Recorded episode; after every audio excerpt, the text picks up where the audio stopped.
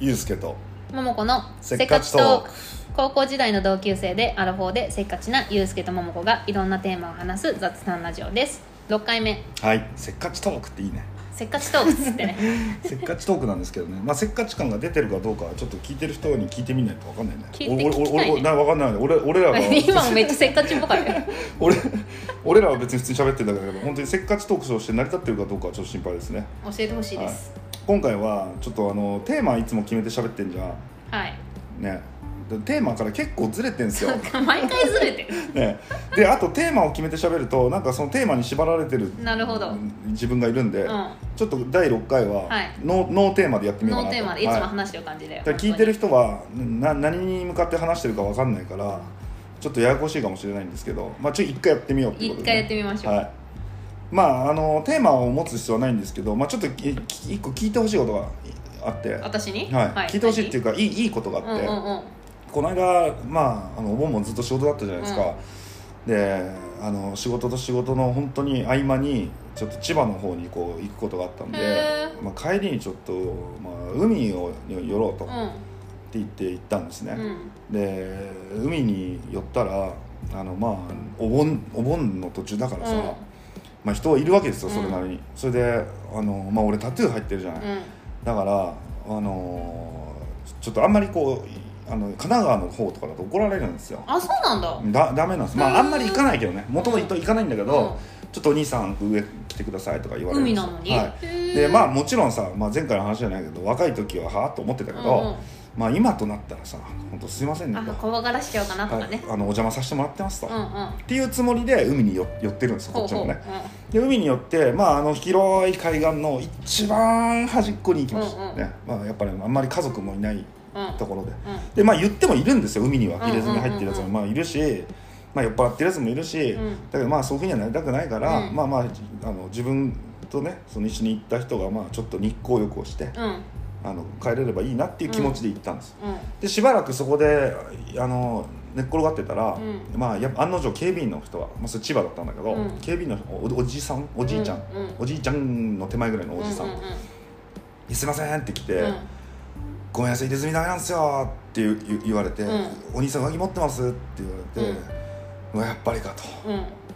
でなんかなんかすごいなんか残念な気持ちになっちゃって俺も、まあしょうがないんだけど、うんでいや僕も僕もね、あのー神奈川とかだとダメって聞いてたから、うん。まあ、千葉だったら大丈夫なのかなっていう噂もあって、うん。すいません。だけど来ますと、うん。あのそそそれはもう僕が悪いんでうん。すいません大丈夫ですって言ったら、うん。そのあのおじさんおじいちゃんが うん「うん、あのーいやいいです」って言うの。うん。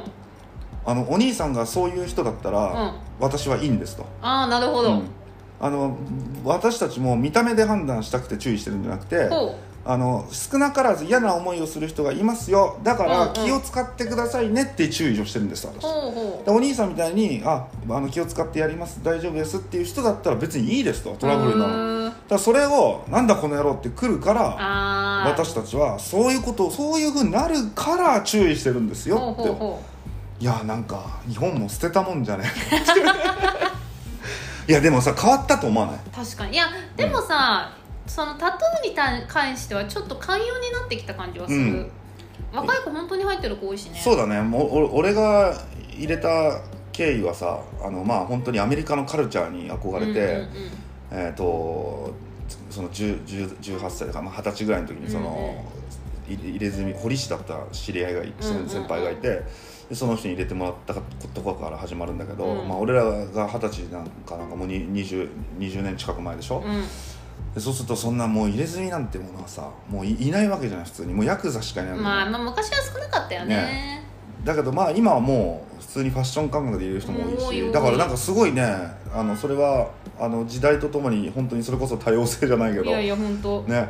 だけど俺桃子に会いにニューヨークに行ったの2017年ぐらいでしょ？そう。ね私あの話すごい好き。していい？あしてして何の話？えタトゥー入れた話。ああそうそうそう。あのーい行ったんですよ。あの桃子がまあ当時まだニューヨークにいて、うん。俺なんでニューヨーク行くってなったんだっけ？まあなんか知り合いの人も何人かいたんじあそうなんか仕事になななる。要は海外にちょっと商品を売り売り込みたくてちょっとその仕事仲間3人で行こうってなったんだけど1人まあちょっと事情があって来れなくなって、うんうん。で2人で行ったんだよね。そう。それで桃子がニューヨークにいるからって声かけてそれでご飯食べたりまあちょっとそういう通訳してもらったりとかいろいろしたりしてもらったんだけど、まああのまあその時もうすでにもちろんタトゥーが入ってるんでそうそう。あのせっかくニューヨークに来たからまあ俺からするとさアメリカのカルチャーに憧れていやり始めたことだなわけよ、うんうんうんまあ、当時本当にヒップホップとうんか、そういうものがまあサッカー選手とかもさみんな入れ墨まみれでしょ、そうだねだからそういうのに影響されていて、まあ、ある意味本場なわけですよ俺からすると、うんうんうんねうんうんあのハンバーガー食いに来てるのと同じぐらいの感覚なの、うんうんうん。日本に来たら寿司食いたいのと一緒でアメリカ行ったらタトゥー入れたいってなるんですよ。うでそれ入れたいけど、まあ、正直わか怖いじゃないですか。ん、そうだね。わかんないよね。ね、でたまたままあ桃子がす当時住んでたから、うん。ちょっと入れたいと俺は、うんうん。ね、じゃあ行こそうだい入れるって聞いたら入れる入れるってなったから、だからイェイェルプっていうそのレビューサイトがあって、まあうん。食べログの何でもバージョンよ。うだからすごいと思わない。もうそこに俺衝撃でそうだよね。のタトゥーショップのそその食べログと同じ評価サイう違う違うトが。だからその、うんそれ美容院とかもいっぱいあんのよ。えそうでしょだからジャンル別なんでしょ？だけど日本で考えられないじゃんそ,、ね。のタトゥーの評評価なんか。ですぐそこにあったんだよね。すぐそこにあったっていうかなんかすごい一番近いとこ探したんでしょ？そうそう ここ一番近いのここっつって。でレビューも良さそうだと。そうそうそう。そそれであのじゃあ行こうっつっていきなり。行って、でいきなりこう要はさ日本だとね、もう言ってたよね。ちゃんと予約を取って、うんうんでカウンセリングをして、うん。でどういう絵柄を入れてでうん。前日お酒飲まないでくださいねとか、うんうんうんまあ衛生管理がまあすごいちゃんとしてるっていうのもあるけど、うんうんうん。でそういうイメージで言って言ってるじゃないですか、こっちは、うね、それをなんかコンビニみたいにカラカラーンって入ってって今日行けるみたいな。しかも路面でねあんな大通りの。ねそれでそのもう本当にねコンビニ感覚でパンと入って。あのたたと飛び飛び入りっていうかそうそうそう、ねそれであのまあ要はベッドが空いてればいけるけどみたいな。そうそうそう。それなんかすごい入れ墨まみれの堀市にね。そうそうそうおじさんだったかな、うん。どういうのどうすんだああすんだ言われて。そうそれで私がびっくりしたのは、うん。そのまあユうスケ喋れないからどんなタトゥーを入れたいのかって聞くじゃん,、うううん。そしたらもううんなんかもうレフライになると何でもいいんだよな。この店の前の通りなんていうの。で私がファーストアベニューって言ったからえじゃあそれ入れようってなってファーストアベニュー。って 目黒通りって入れてるような。もん山手通 いやそうなんですよ。あのーなんかねこれは入れてる人は分かるかもしれないけど一発目のタトゥーってめちゃくちゃ考えるの。うね、絵柄とかそう、うん。意味とか、うんなんでこれ入れたなんでそのタトゥー入れたのってなって、うん。いやこういう思いで入れてんだっていうのが、うん。ないとかっこいいみたかっこ悪いと思って入れてんのね、でそれ多分まあみんなそうだと思う、うんうん。でだんだんこう増えていくと、うん別に意味なんかも聞かれないし、いっぱい入ってるのうね、ん、もう本当それこそ今の若い人とか本当ファッションだと思うね、うん、うん意味なんか考えてない。この絵柄が可愛い。あこれがここにあったら可愛いってレベルだと思う,、うんうんうんだからまあまあそういうふうになってきてるんで、別に何でもいいんですよ。うん。でそこでさグダグダえーあれしようこれしようっていうのもちょっとダサいなと思って。ほうほうほう。アメリカのタトゥーニューヨークの。しかもあれ調べたらすごい老舗で。ちゃんとしたところだったんだけど。やいやでもすごいすごい上手だったようんやだからそこでちょっとこうなんかおじけついてこうなんかこのビビってる感じ出したくないからあちょっとかっこつけもうだった。そうそうあそこの通りの名前でいいよっていうかっこつけですよね。かっこつけだったんだそれでその後ね旦那のジェイソンと合流して大爆笑ですそうそう大爆笑。私これ会う人に絶対言うもん。初めて会った人に「いや私の友達さこういうやつがいてさ」つって。まあ確かにねあの日本人から見たら別にあのえ英語の文字が書いてあるだけなんで、うん。ねまあファーストアベニューとかそのまんまファーストアベニュー書いてあるだけなんで別にななんか変な違和感ないんだけど、まあねインインイングリッシュ圏から見たらね一番通りだもんね。うんいやでもかっこいいと思うファーストアベニュー。めちゃめちゃいいと思う。そうなんだよ。だから変な変なの入れるよりはっていうことで、ん。だからそれはもうあのしし刺激的でしたねあれはね、うん。いや楽しかったね。うん、本当にカジュアル。だからあの後ロスも行って、うん。い行ってあのベニスビーチとかの通り沿いに本当にあのジュースの売ってる横でタトゥーショップとかあるでしょ、うんうんうんうん。であれ本当文化の違いだよねそうだね。であそこまで日本がなるかっていうとまあ俺もならならないしなる必要もないと思うんだけど、うん。ヤクザがどうしてもあるからね、うん。まあ、それはだからいや嫌な人は嫌だなっていう人もいると思うけど、うん。だけどなんかだいぶあのす住みやすくなったっつうか。まあそうだね。うん。なんかあのタトゥー入れてる最近の若い人もそそんなに威圧的な人がいないじゃないですか。まあ本当におしゃれで入れてんだろうなってうん、そうとこ多いよそうそうそうねなんかこうあ圧がなんかオラオラした感じの人ももういないし、うんだからその辺のこうなんていうの？区切りをなんかこの入れてない人もそういうふうに見てくれてるような気もするよね、うんうんうんうんそういう意味ではその海でいたそのおじそのおじちゃんおじおじいちゃんおじちゃんって俺強調してるんだけうんどそれなぜかといううん。とやっぱ年配の方だからかなり。で普通に考えたら入れ墨イコールヤクザお前らみたいなものけしからんっていう世代だと思うのよ。うん、偏見がちょっとあってもおかしくあないそうそうそう、まあ、こっちからしても偏見だしあっちからしても偏見なんだけど、うんうんうん。でそのおじいちゃんおじちゃんって強調してるのはそこで、おおじいちゃんでもないしおじおじさんでもないから、うんうんそれをあんまり理解しできない世代だろうなっていう人でもそういう人がいたと。でもそれも私たちからしたら偏見だよね、こういう世代はもうへそうそうそうそう。偏見しするだろうっていそうだからお互いのの偏見逆逆偏見。でさそうだからマイナスとマイナスのぶつかり合いなだけでどっちかがマイナスでどっちかがプラスだったらこう歩み寄れるのに互いにそういう偏見がある同士だなって俺もじゃあそういう事例は偏見偏見って呼ぶこれ偏見偏見。ですねおじいちゃんおおじさんですね。おばあちゃんおばさんです何歳のことを言うか分かんないけど。いるいないたまにもうゃおじいちゃんまでいかないの。おじいちゃんってもおじいちゃん可愛いなって思うじゃんおじいちゃんになると、うん。うんおじいちゃんもそこのおじいちゃんの可愛さはないの。でかといっておじさんでもない。のおじいちゃんおじさんだからそれ、うん、分かった。それは決め分かった。おじいちゃんおじさんと偏見偏見はこれから偏見偏見使っていきましょう。偏見偏見使って。いいですよ皆さんも。おじいちゃんおじさん。誰一人分かんない。っていうことが、まあ、最近あのその忙しい合間にね。なるほど。あのちちょっとさやっぱり忙しい合間に、うん。ちょっとした移動の間海の近くを通るからうん。海に寄ったっていう思いがあるじゃないですかこっちは、うんうん。だそんなことすらも許されないの邪魔しないでよっていうストレスもあるじゃないですか、うんうん。いそれを表に出そうと思ったら、うだけど、まあ、入れ墨がダメですよ。まあそれ俺が悪いから俺が悪いすいませんっていう気持ちじゃないですか、うんうんうん。だけどなんかそのちょっとした隙間でやってることなんか知らないじゃん。おじいちゃん、まあおじさんはね、そうだよあ本当にがっつり遊びに行こう。海に来てる家族全員威圧してやろうって来てるやつもいるかもしれない分かんないね。分かんない。いだそれそういうつもりで来てない。お互い要はそれすれ違いじゃないですか、うんうんうん。ね、だけどそれをすれ違ったからといって態度に出すとやっぱりそういう揉め事になるじゃないですか。お互い、はい。だから歩み寄りって本当に大事で。うん。こっちもさ別に説明することじゃないんだけど、ん。まあ、言われたことに対しては僕もこういう思いですと、うん。うんね、でおじいちゃんからするとおじいちゃんおじさんからすると、うんいやそういう思いだったらこうでいいよと。偏見偏見そう。これが何何何なのかというと前回の話のコミュニケーション能力です。よ それ言いたかったのね。そう。そうするとだからコミュニケーションを取ることによってあの揉めなくて済むことっていっぱいあるよねうんうんうん。いや本当だよね。それはあるかもしれない。なんかないの？最近いいこと。いいこと、うん。いいことあったかな？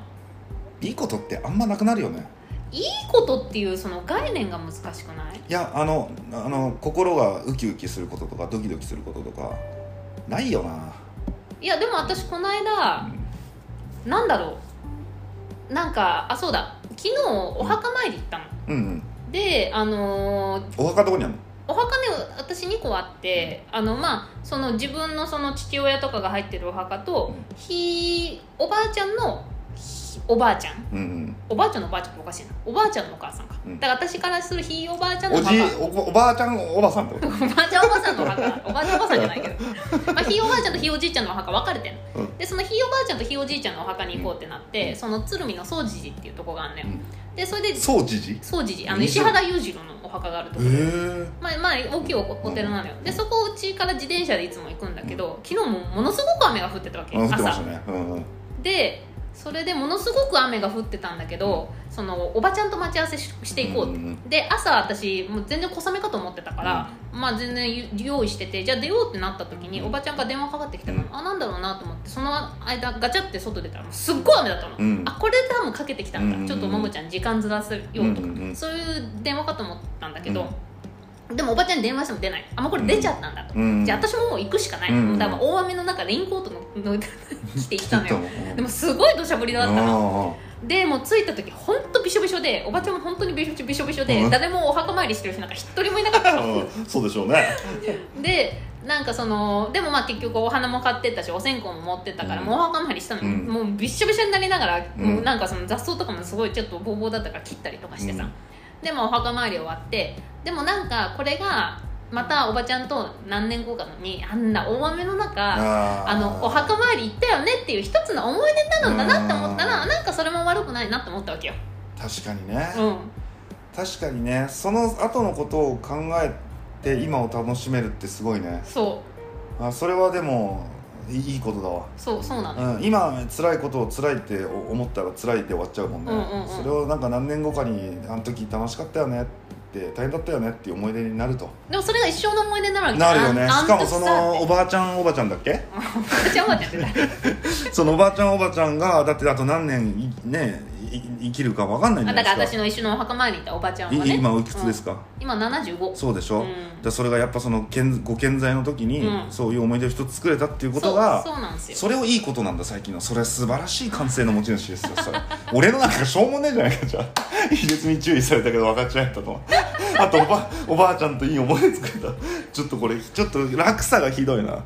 それそれ好感度はちょっとずるいなそれは。えじゃあいいよ好感度上げていいよ今。いや好感度上げていいよって言われてもそんなないんだよそれそそれをちゃんと事前に準備しないとないんですよ。好感度上げていいよで言えばやっぱ人には優しくしようとしますねね。なるべく、うん、やっぱり。あと大谷翔平があれゴミ拾うじゃないですか、うんうん。俺もゴミ拾おうと思って。え私ゴミ拾いしてるよ。嘘どこで？あの家の周りあ偉い偉い。とかあの、ゴミ捨てうちはそのマンションにこのゴミ捨てるとこがないから、うん。ゴミ捨て場が町内にあるわけでしょ、うんだからそれに行く途中拾ったりとかあとはこのウォーキングしながらちょっとこの拾ったりとかして。る、そうやってやるとさすごいゴミあるよね意外とね。そうそうなの？で今ねマスクがめちゃめちゃ落ちてる、あマスク落ちてますね。あれなんでだろうね。なんであれじゃない？落としちゃってんのかな、うん、ポッケに入れててなんか携帯取った瞬間とかに落ちちゃうんじゃないあそうかそうかまあそれにしても日本は綺麗な方だけどね、うんまあでもゴミをね大谷がゴミを拾うのはなんか徳を積むために。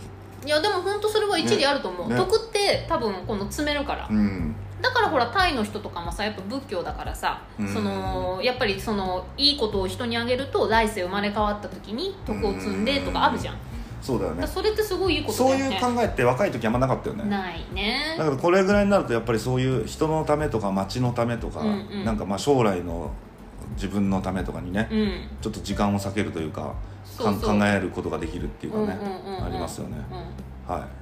そんなのでパンチ弱えよそのばおばあさんと雨の中墓参りしたのとちょっとパンチ弱いなそのゴミ私も拾ってるって言われちゃってるし。かぶせられてるしかぶせられてるし。な他になんかいあのいいことのやなんかないかな？好感度上がるか好感度なんかいらないんだよな別に、でもユースケってさうん思った好感よ度もともとどう？高い？低い？低いんじゃんい嘘やでも低いからあのそんな振れ幅がある。そう振れ幅があるんだよだからいやタトゥー入っててめちゃめちゃ怖そうっていう感じじゃん。多分全然知らない人から見たら。え俺全然知らない人から見たら怖い。こすごい明るくしてるつもりなんいだよ。やいやだからその街中とかで歩いてて、うん。すれ違ったらあなんかちょっとそっち系なのかそうか。ななって結構でも道とか聞かれるんだけどね。普通におばあちゃんとかあ本当、うん。じゃあタトゥー目に入ってないんじゃないの？そうかなでもさ人のオーラってない？ある。あのそのタトゥー云々別としてなんかや嫌なちょっと嫌なオオーラの人とか、うん。すごい優しそうなオーラとうんうんか、あとちょっと面倒くさそうなオーラとかあるじゃん、うんうんうん。だからそのルルックスとかビジュアルじゃなくてその人間として出てるオーラというか、んん。それはどう？ちょっとわかんないなオーラ オーラまでは見れないな。あそう。それはだから俺そんな威圧的なオーラを出してる。オーラは絶対ない。そうでしょ、うんうん。あのあまあ、明るいか明るくないかちょっと分かんないけど威圧的なオーラはな意識意識して消してるつもりなんですよ。だから結構その道聞かれたりとかまああのこ俺結構おじいちゃんおばあちゃん受けいいんだけどな。まあ喋るとねうん。あの全然そんな威圧的でももちろんないしさ。そうでしょだまあ人を見かけで判断しちゃいけないっていうことですね。そうだね、はい。それはあるかも。まあ人を見か見かけで判断しちゃいけないっていう世の中になってるけどやっぱり人って見た目が8割とか言うじゃないですか、うんうん。だからそれこそさうん。この間某デパートでやった時もさやっぱ服装ちゃんとしましょう、うんとかね。だからそうそう、うん。それでしょ？だで人って見た目が8割っていうのはこれ多分人間の潜在的にパッと見て多分最初の3秒とか4秒でこの人やばいとかいいとかって判断してるわけじゃん実際ね。だけどそれを口に出したり態度に出したりすると時代に合ってないですよってことでしょ、だけどさもう本能に入ってる場合は、一瞬で判断するわけじゃない、うんうん。あの人いいとかあの人嫌だということ、うんだからそれってあんまりこうあの見かけで判断しちゃいけないっていうのを完全に押さえつけるっていうのは難しいよね。そうだね。だってや嫌なぶっちゃけあるでしょ。なんか見た目だけで見た目でもあるし、うん。あの中身とか全く見ない。パッと見てもうこの人なんか俺もうあの別に仲良くなりたくないなっていう人もいるし、うんまあそうだね。まあ、逆もいるよね、うんうんなん。か見た見た目だけでこの人に近づきたいなっていう人もいるし、あとなんかその人が他の人と喋ってる感じを見てこの人なんか嫌だなっていう人もあるいる、うんうんうんでそれって100もうほぼ見た目じゃんそうだよね。だけどさ結局それで判断するじゃん人間って、うんうん。まあそうだよね。ねだからその見見た目っていうのはあの見た目じゃないって言うけども人に好かれたいとか人に歩み寄りたいならある程度見た目を自分から寄せていくっていうことまあが大事そうだよね。ですよね、うん。まあそれがまあまあまあまさに接客業とかそういうことでしょうね。じゃあ私はオーラどう？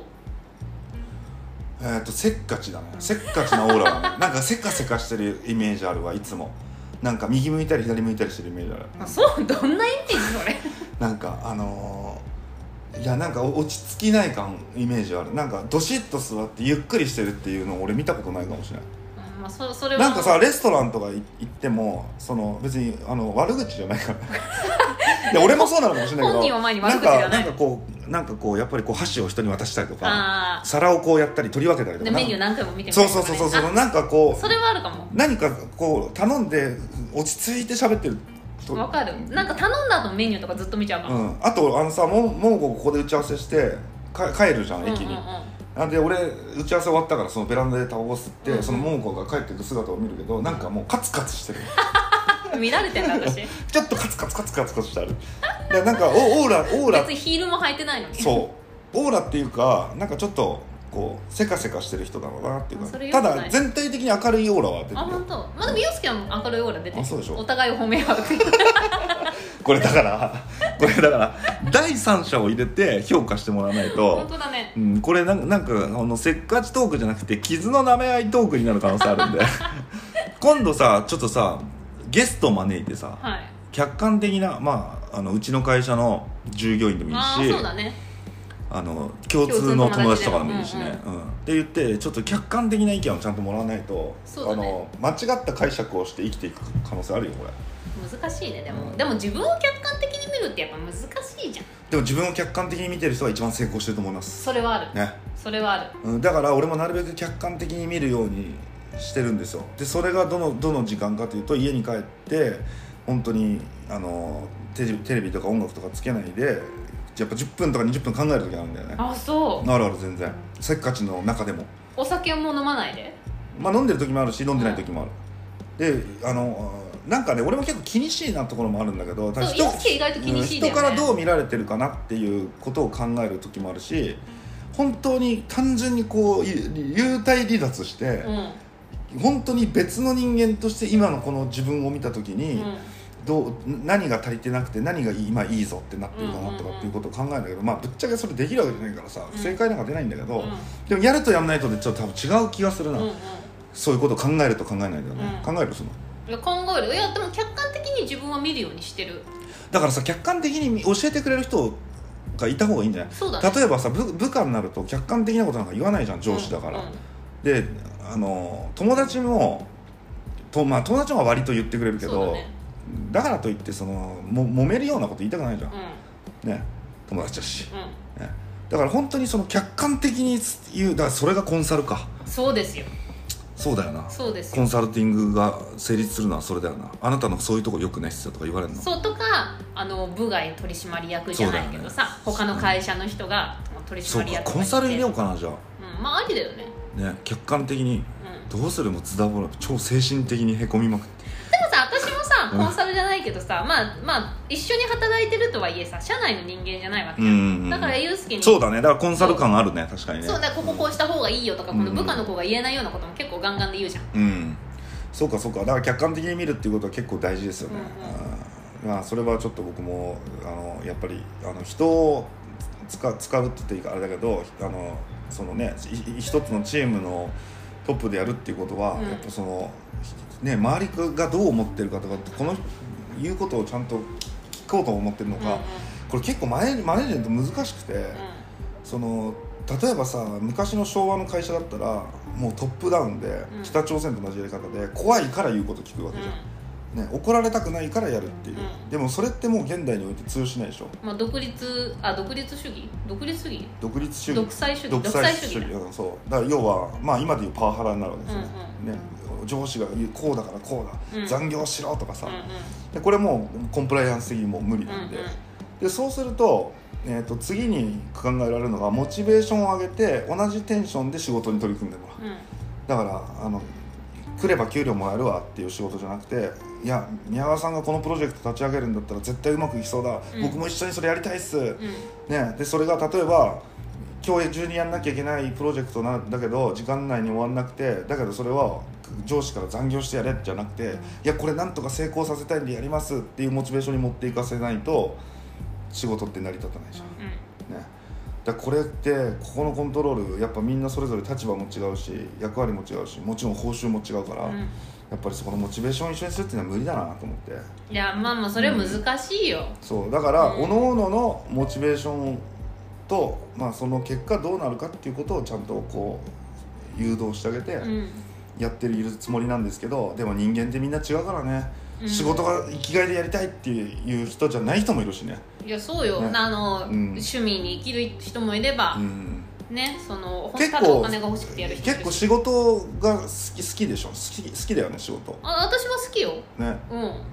で俺は別に好きじゃなかったんだけど、うんうん。好きになってきなってきたタイプなのよ、でそれ結局開き直りでもう生きていくイコール仕事しなきゃいけない。るしかないな。それだったら楽しくやった方がいいなって感じでそう。そうそうそうまあどうせやんなきゃいけないんだったらやなるべくやりたいまあやりたいことなんかできないんだけどその簡単に、うんうんうんうん。だからなるべく興味があることやりたいしなるべく楽しんだ方がいいし、うんうんで人生の3分の1仕事3分の1寝てるう3分の1がプライベートっていうでしょ、うん。でそのでだってもう寝てる時なんか別に楽しいことがないなもう寝なきゃ成り立たないから寝てるわけでしょみんな。んねでも私寝るの好きだけどえでも寝てる時間楽しいと思わないでしょ？まあまあ無意識だからね。意そうでしょ？識ないから。うん。だねねねいや今からねえよっていう楽しみはわかるけど、そううん。うんでもそれはその、ねね、寝るための瞬間の楽しみで、うん。寝てる間のその人生の例えば6時間7時間別にそれをフル楽しんだわけじゃないじゃん、うんうん。ってことは3分の1もうあの俺はもうゴミに捨てられたようなもんなんですよ。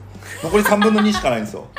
そうするとプライベートをめっちゃ楽しくして、はい。仕事がめちゃくちゃ嫌だけどプライベートがめちゃくちゃいいっていうパターンか、うプライベートは全然充実しないけど、仕事で成功して、こういろいろこう自由が利く人と、うんうん。まあどっちもバランスよくうまくやってる人と、うんうん。どっちもめちゃくちゃうまくいってる人もいるじゃない、うんでこれどっちもうまくいくのが一番いいよねそれ。まあねそうだよ。だけど俺途中でね20代の半ばぐらいでどっちも今うまくいくなんていう甘い社会じゃないわっていうことに気づいたんですよ、うんうん。仕事も充実プライベートも充実ってまあ割り切ればできるんだけど、うん。それってえっ、となんていうの？自分がどこで充実にするかによるんだけど、うんうん。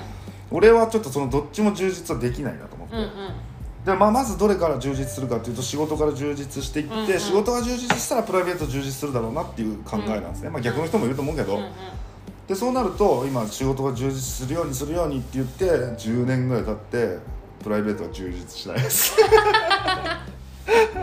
でもいまだに信じてますね3747あと10年ぐらいやって仕事がもうあるある程度確立して、47からプライベートが充実していくだろうなっていう理想を掲げてやってますよね、うんうんうん、でもほらゴールがあるから47までにとかさ、うん。ある程度の理想があるわけでしょ？そうだね。10年以内ぐらいにはなんかある程度こう何？リタイアリタイア俺仕事好きだから別に辞めたくないんだけど、うん。なんかこうあの安安定してうん。ちゃんとこう会社として回って、うん。それでちゃんとその働いてる人もちゃんと報われて、うん。ね、でたまにあの宮川に金送るかと。うん。しょうがないから。沖縄で金がもうねって言ってるかあ沖縄にいる前提なのね。そうそうそう。っていうぐらいでいいっすよ全然、いやそれ最高だよ、ね。うん、でたまにあの社員旅行とかで沖縄来てくれる。ずーっと一人で寂しいから。ね。たまに。じゃあ行ってあげよう。今期こんだけ収益出ましたよっつって、うんうん。ねで宮川さんになんか3%ぐらい置いてきますねっていうのは理想的ですよ最ね高だねそれ。そう。だからなんかそこのまさにねちょうど30代に入ってからずっとその仕事のあれでやってたまに思うけどね俺こんなことして人生終わんのかなって。うんうん。ずーっと仕事をしししてさ嫌いじゃないからまだ救われてるけどね、うんうん。だけどこれこのままなんかこんなことやって一一生終わ終わ終わったらなんかその例えばそれこそなんかねおばあちゃんとの思い出もないし、ね、ほとんどまあもう大人になってから両親ともそんなに会うことないじゃん、まあ、俺親父がいないからだけど、うんうんうん。うんあのーなんかお親孝行しっかりした記憶もないし。うん。まあでも親孝行は今からでもできるからいやだけどこのまんまかん何にも考えないで突っ走っていくと何にもしないでこのまま分かんない。だって俺いつ死ぬか分かんないし親だっていつ死ぬか分かんないもんな。いやそれだったら今今やんないと親孝行。そうだよね、うん。そう。だからそう時折そう思うことがあるんで。いやだから親孝行って言ってもずっと一緒にいることが俺さこれこれごめん何そうあのさあ何のうさぎ買ったのね。うん知ってる？えっ、と知ってるでしょ、うん。俺が30の時に、うん。自分にうん。30歳の誕生日プラプレゼントで。可愛いでしょ？そういうとこ。かわい30歳のプレゼントで自分で自分に買ったのよ。ネザーランドドワーフっていうあのピーター・ラビットのモデルになっているちっちゃいうさぎがいるんですよ。で名前 P 様でしょ？P 様なんですであの、まあ、それを買って買いまして、うんうん。それでそれを飼ってたんだけど、まあ、俺もずっと仕事で家にいなかったりとかするから、ちょっとまあ飼飼ってからそれはちょっと無責任な話なんだけど、まあ、実家にうん。